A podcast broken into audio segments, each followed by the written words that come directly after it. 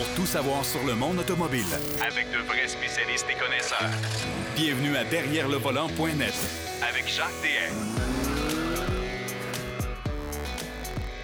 Je vous souhaite la bienvenue à votre émission Derrière le volant. Vous savez que cette semaine, eh ben, on est quand même le dernier week-end avant le retour de ce fameux Grand Prix de Formule 1. Alors, on aura le plaisir de parler avec Philippe Brasseur, le rédacteur en chef et propriétaire du magazine Pôle Position. Je le dis tout le temps, c'est la référence en sport auto au Québec, bien sûr. Euh, on va parler avec Denis Duquet qui va nous parler, entre autres, du changement de cap de certains constructeurs automobiles. La vente en ligne va probablement, euh, dis-je, euh, prendre beaucoup plus de place dans les prochaines années, ou au moins dans la prochaine décennie. Marc Bouchard, lui, va nous présenter un essai de la Jaguar E-Pace, mais je m'empresse immédiatement de passer et de céder la parole à Philippe Brasseur. Salut, mon cher Philippe. Oui, salut Jacques. Écoute, ça fait longtemps qu'on ne s'est pas parlé. Euh, évidemment, ça fait deux ans que le Grand Prix du Canada est absent du calendrier compte tenu des, des restrictions sanitaires qu'on a connues. Mais là, c'est un retour en force cette année. Ça va être plein, mais à craquer, là. En effet, tous les billets sont vendus, donc euh, ça c'est une très très bonne nouvelle. On a vu cette tendance-là lors d'à peu près tous les grands prix de, de la saison jusqu'à présent, avec des records d'affluence. Et puis Montréal ne fait pas exception. Et donc, faut s'attendre à ce qu'il y ait euh, vraiment euh, des estrades euh, remplies du vendredi matin au dimanche après-midi là sur le site du circuit Gilles Villeneuve. Je pense que ça va être un très très gros succès. Ça va peut-être être compliqué pour le monde qui veut arriver en auto sur le site et non en métro. Donc, je pense que ça va être euh, ça va être vraiment un gros succès. On s'attend vraiment euh, probablement que la barre des 300 000 spectateurs va être dépassée sur l'ensemble des, des, trois journées d'activité. Est-ce que ça pourrait être un record depuis l'existence du Grand Prix du Canada à Montréal? Ben, c'est toujours difficile de connaître les chiffres exacts dans un événement comme ça parce que contrairement à certains grands prix, euh, notamment des grands prix au Moyen-Orient où c'est l'État qui est le propriétaire, donc il diffuse évidemment les chiffres facilement. Ici, c'est des entreprises privées, donc c'est toujours beaucoup plus compliqué. C'est un peu comme les grands prix européens, sachant que quand c'est des entreprises privées, euh, bon, les, les, on n'a pas toujours l'information exacte, mais oui, on peut s'attendre à ce que ce soit peut-être un, un record. Puis on sait très bien aussi qu'on calcule toujours un organisateur qui calcule sur l'ensemble de la fin de semaine. Donc, est-ce qu'il y a réellement 100 000 personnes sur le site le dimanche au moment où la course part? C'est toujours un petit peu difficile à dire. Mais pour moi, ce qui est important, c'est que les gens, ils viennent pas juste pour la FC, pour les autres activités qu'il y a sur le site, et notamment les séries de soutien, parce qu'il faut pas l'oublier, c'est le Grand Prix du Canada, c'est pas juste la Formule 1. Il y a aussi trois séries de soutien qui vont être là, et ça peut être du très, très bon spectacle. Parfois, même les séries de soutien, c'est du bien meilleur spectacle que la Formule 1, d'ailleurs. Oui, ben ça, on a déjà connu ça par le passé, c'est vrai. Euh, trois séries de soutien, d'ailleurs, qui... Euh, qui, je pense, vont plaire aux amateurs cette année encore une fois. En effet, et avec euh, là aussi peut-être des records, mais d'inscrits dans ce cas-là, parce que c'est vrai que bon, il y a trois séries de soutien. C'est le Ferrari Challenge Amérique du Nord. Il y a 45 voitures qui sont inscrites. C'est, quasiment du jamais vu. J'ai un petit peu peur qu'à ce nombre-là, ça fasse des courses avec beaucoup de neutralisation, parce qu'il y a quelques millionnaires avec euh, des Ferrari dans les mains. Ils sont pas toujours. Euh, quand il y a trop de voitures autour d'eux, ça peut finir par un crash, mais on espère que ça arrivera pas.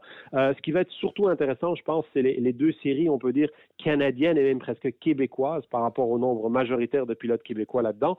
Euh, c'est la Coupe Nissan Sentra avec une trentaine de pilotes qui seront sur la grille de départ et la Formule 1600 euh, de tradition à Montréal. On a l'habitude de, les voir en piste avec là aussi peut-être 25 à 30 pilotes. Donc ça, je dirais, c'est d'une certaine manière la relève quand on regarde notamment la Coupe Nissan Sentra où c'est un jeune pilote de 16 ans qui mène le championnat, Justin Arsenault après deux épreuves. Donc c'est assez, il faut quand même regarder ces courses-là aussi. Moi, je dis aux gens, venez dans les estrades dès le vendredi matin parce que vous allez avoir du très très bon spectacle avec ces séries-là, c'est certain. Oui, puis les séries de soutien vont se, vont se euh, prendre la piste à tous les matins. On va réserver les après-midi à la Formule 1, bien sûr. Le Grand Prix du Canada qui va euh, d'ailleurs le week-end prochain, le dimanche, euh, à compter de 14 heures. C'est quand même un peu plus tard qu'à l'habitude de ce qu'on a connu en, dans le passé. Oui, on a déjà connu des départs à 13 heures. Je pense une fois c'était arrivé même à midi pour satisfaire les télévisions européennes. Mais c'est la norme cette saison en Formule 1 c'est qu'on veut vraiment avoir des séances, notamment les essais. Les essais du vendredi vont se terminer à 6 heures le soir, c'est, ça veut dire minuit en Europe. C'est un petit peu bizarre au niveau des télédiffuseurs européens qu'ils aient accepté un tel horaire. C'est pas le Grand Prix du Canada qui décide. Il faut bien comprendre que c'est la FIA, plutôt Liberty Media, le promoteur de la Formule 1, le groupe Formule 1, euh, qui décide de ces horaires-là. Donc, effectivement, comme tu l'as dit, ça va être vraiment beaucoup condensé. Il va y avoir comme une course de Formule 1600 le samedi après-midi entre la dernière séance d'essai libre et la qualification de Formule 1. Mais la plupart des séries de soutien vont rouler effectivement en matinée, le vendredi, le samedi et le dimanche. Bon, il y, a plusieurs questions qui, euh, qui sont posées déjà depuis quelques semaines. Euh, surtout particulièrement lors du Grand Prix de Monaco, où on questionnait d'ailleurs la continuité dans le format actuel du Grand Prix de Monaco, parce qu'on sait que c'est un Grand Prix qui est tout à fait à part. Euh, on a demandé aux pilotes de Formule 1 s'ils préféraient conserver le Grand Prix de Monaco, évidemment. Liberté Média ne semble pas être nécessairement très, comment dirais-je, très nostalgique du championnat du monde et de ses débuts. Euh, on semble, euh, en tout cas, porter, euh, se questionner sur, ben, même si c'est une course qui existe depuis longtemps, est-ce qu'il faut la garder? Alors là, on parle de plus en plus devant la demande grandissante de, pays qui voudraient avoir la Formule 1. On parle d'alternance entre certains grands prix, dont celui de France, et là, ça a soulevé tout un tollé. T'en penses quoi, toi, de, de ces grands prix aux deux ans? Ben, ça n'a jamais marché dans d'autres championnats où on a tenté ce genre de choses. Ça a été tenté à une certaine époque en championnat du monde des rallyes, notamment. Ça amenait à la faillite des épreuves qui ne pouvaient pas être présentées euh, l'année qui n'était pas dans le championnat du monde, on va dire comme ça. Donc, je dirais que c'est ça n'a jamais été une très très bonne idée, l'alternance comme ça des, des grands prix. Euh, c'est, regarde, Jacques, c'est certain qu'il y a beaucoup de gens qui adorent aujourd'hui la Formule 1 et on en est très satisfait en tant que passionné de sport automobile. Et puis, il y a beaucoup de nouveaux mondes aussi avec notamment tout l'effet Netflix avec Drive to Survive. Euh, et ça, il faut donner crédit à Liberty Media de ça. La seule chose qu'il y a, c'est que moi, j'accroche un petit peu sur cette mentalité, et tu l'as dit, qui ne semble pas nécessairement tenir compte de l'histoire du championnat du monde de Formule 1. Et cette mentalité-là, c'est amusant d'une certaine on a envie de dire que si c'était à l'époque de Bernie Ecclestone, si Bernie Ecclestone avait créé des grands prix au Qatar, en Arabie Saoudite, en Asie, tous ces pays-là, euh, il y a beaucoup de gens qui auraient un petit peu crié euh, que c'était terrible, qu'on ne respectait pas les traditions. Et aujourd'hui, les Liberty Media sont en train de menacer de plus faire un Grand Prix à Monaco, puis faire de Grand Prix de France. C'est pas Francorchamps qui est pourtant un circuit historique avec le Grand Prix de Belgique, et aussi menacé euh, au profit de Las Vegas, du Qatar, de l'Arabie Saoudite, tout ça. Puis là, on dit bon, ben c'est normal, c'est l'évolution. Euh, non, il y a l'évolution, mais il y a l'histoire aussi qu'il faut respecter.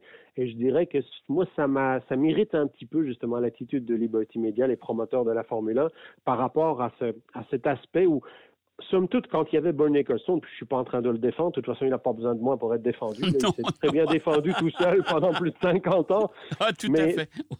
Ce que je veux dire, c'est que quand Bernie Ecclestone allait au Grand Prix de Monaco, il ne chargeait rien à l'Automobile Club de Monaco parce qu'il considérait que c'était la tradition. Aujourd'hui, Liberty Media dit à Monaco, il faudrait que vous mettiez 13 millions sur la table. Bon, somme toute, c'est pas euh, un chiffre déraisonnable pour la principauté de Monaco. Hein, ils sont capables d'en payer beaucoup plus.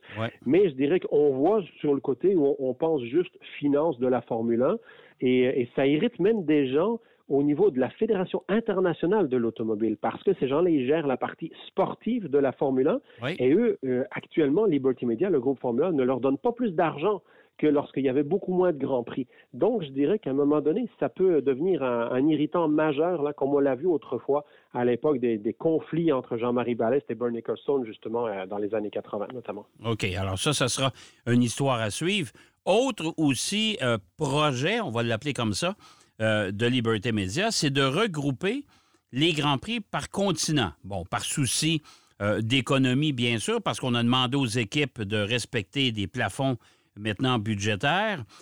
Et là, on voudrait réduire les frais de transport, c'est-à-dire qu'on pourrait regrouper le Grand Prix du Canada avec les Grands Prix, parce qu'il y en aura trois du côté des États-Unis maintenant, et celui du Mexique. Ça, c'est pas une idée qui enchante nécessairement euh, le promoteur du Grand Prix du Canada, François Dumontier. Et avec raison, et avec raison, parce que le Grand Prix de Montréal, Grand Prix du Canada serait le grand perdant de cette situation-là. Pourquoi? Parce qu'il y aurait deux options à ce moment-là pour regrouper les épreuves nord-américaines, c'est soit le printemps, soit l'automne. Le printemps, c'est quasiment impossible avec des épreuves comme le Grand Prix d'Espagne ou justement Monaco qui sont au calendrier. Donc, euh, c'est pas vraiment possible. Il resterait l'automne, et l'automne, c'est tout à fait favorable pour Miami, pour Las Vegas, pour le Mexique, pour Austin également. Ça l'est pas du tout pour Montréal, bien entendu. Et, et je dirais que ça me fait un peu sourire, encore une fois, quand on parle de, on veut réduire les coûts de déplacement et tout ça. Euh, on est en 2022. Cette fin de semaine, la Formule 1 est en Azerbaïdjan. La semaine d'après, ils seront chez nous ici à Montréal. Euh, vous me parlez des coûts de déplacement, là, quand vous avez fait un calendrier comme ça, que vous êtes une semaine en Azerbaïdjan, la semaine d'après au Canada? Voyons donc, c'est un petit peu, je trouve là encore, on met de la pression inutilement sur les promoteurs locaux. C'est un peu dommage, cette mentalité-là. Et pourtant, on est venu à Miami il n'y a pas longtemps, là. Oui, bien sûr, parce qu'effectivement, ils ont fait Miami, ils sont retournés en Europe pour faire Barcelone, euh, Monaco et puis l'Azerbaïdjan. Et donc là, l'Azerbaïdjan, on s'en va complètement à l'est de l'Europe, bien entendu. C'est une ancienne république euh, de l'ancienne URSS. Et de là, c'est pas comme si on était parti justement de l'Espagne ou de Monaco, où finalement on fait partir les avions à partir de l'aéroport de Nice dans le sud de la France. Euh, six heures après, on est à Montréal. Non, non, on, s'en va dans une destination. C'est à peine si on n'est pas allé faire le Grand Prix de Turquie ou du Japon avant d'arriver ici. puis là, on parle de coûts. Ah, c'est c'est coûteux pour la Formule 1. Ben oui, mais écoutez, les amis, pensez à votre calendrier déjà de manière un petit peu plus logique au niveau des épreuves européennes, parce que c'est elles qui ont quand même encore la majorité. Puis après, je pense que quand on voyait autrefois que Montréal a été pendant quasiment 20 ans, depuis le, moment où le Grand Prix de Détroit n'existait plus, a été quasiment pendant 20 ans une épreuve en Amérique du Nord qui était comme ça mise toute seule au mois de juin, mais on mettait pas de course deux, trois semaines avant, pas de course deux, trois semaines après. Ça ben permettait aux équipes de souffler un petit peu. Là, ici, on met un Grand Prix d'Azerbaïdjan, comme on le voit depuis quelques années, une semaine avant ou une semaine après, puis on se plaint. Ah, voyons, calmons-nous. Eh oui, puis euh, une semaine avant, c'est sûr que pour les équipiers, c'est-à-dire pour tous les membres des équipes de Formule 1, c'est euh, un deux semaines absolument infernal, ça, pour eux. Là. Oui, absolument. Et, comme je disais, c'est que quand on parle de, difficultés pour les équipes, mais c'est la Formule 1 qui a créé ce problème-là. Je veux dire, ils n'étaient pas obligés d'aller en Azerbaïdjan une semaine avant. Hein. Cette course-là, elle a parfois été à l'automne aussi, donc on était capable de la déplacer. Non, on n'a pas voulu. Bon. Euh, le Grand Prix du Canada, c'est quand même aussi euh, un terroir intéressant pour Ferrari. Euh, Ferrari qui a le vent dans les voiles cette année. Euh, qui va de, mieux en mieux, en tout cas qui va bien depuis le début de la saison avec Charles Leclerc, avec euh, Carlos Sainz. Euh, ça promet pour Montréal. On va vouloir y mettre le paquet, là. Ah ben définitivement. Puis c'est aussi, n'oublions pas, Jacques, que depuis quelques grands prix, Red Bull a pris vraiment l'ascendant sur Ferrari. Donc pour Ferrari, c'est une manière un petit peu de, de donner un second souffle à, sa saison de Formule 1. Euh, bon, le Grand Prix du Canada est bloqué à 50 éditions au compteur là, depuis 2019. Ça va être la 51e. Mais oublions pas une chose, c'est que c'est McLaren qui a le record de victoires au Grand Prix du Canada avec 13 victoires. Mais c'est des victoires un petit peu de l'époque, notamment Senna Prost et tout ça. Dans les dernières années, on a vu Ferrari, ils sont à 12 victoires alors que Red Bull a gagné seulement deux fois euh, c'était d'ailleurs avec euh, Sébastien Vettel euh, au Grand Prix du Canada. Donc c'est sûr que pour l'instant, on peut dire que Ferrari part favori à Montréal. Souvenons-nous aussi de 2019 où Sébastien Vettel aurait dû gagner, n'eût été d'une pénalité très très discutable où c'est Lewis Hamilton qui a été désigné vainqueur mais il y avait beaucoup de frustration et c'était compréhensible de la part de Ferrari et de Vettel à ce moment-là. Et pourtant, Ferrari n'avait pas nécessairement la meilleure voiture en 2019. Donc, je dirais que oui, clairement, la Ferrari devrait être très, très compétitive. Il faut espérer que Carlos Sainz, ça se passe un peu mieux pour lui aussi qu'en début de saison parce qu'il a fait beaucoup d'erreurs quand même. Oui, tout à fait. Euh, en terminant, mon cher Philippe, euh, il nous reste à peu près trois minutes. Nos pilotes canadiens. Euh, on a Lance Stroll, bien sûr, qui, avec Aston Martin, je pense qu'on peine un peu cette année. Euh, Nicolas Latifi, on commence même à, envisager peut-être euh, sa dernière saison en Formule 1.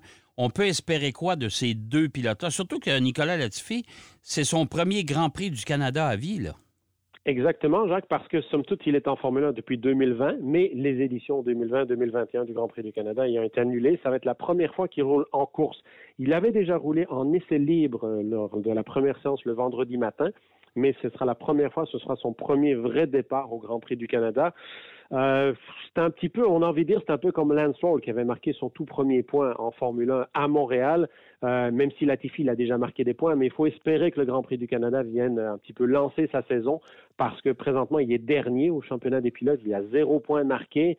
Euh, ça, ça, passe mal. Clairement, on voit qu'il a de la difficulté à hausser son niveau, et notamment avec les nouvelles voitures aujourd'hui. Euh, clairement, il n'est pas capable d'adapter son, d'adapter son pilotage aux nouvelles Formule 1.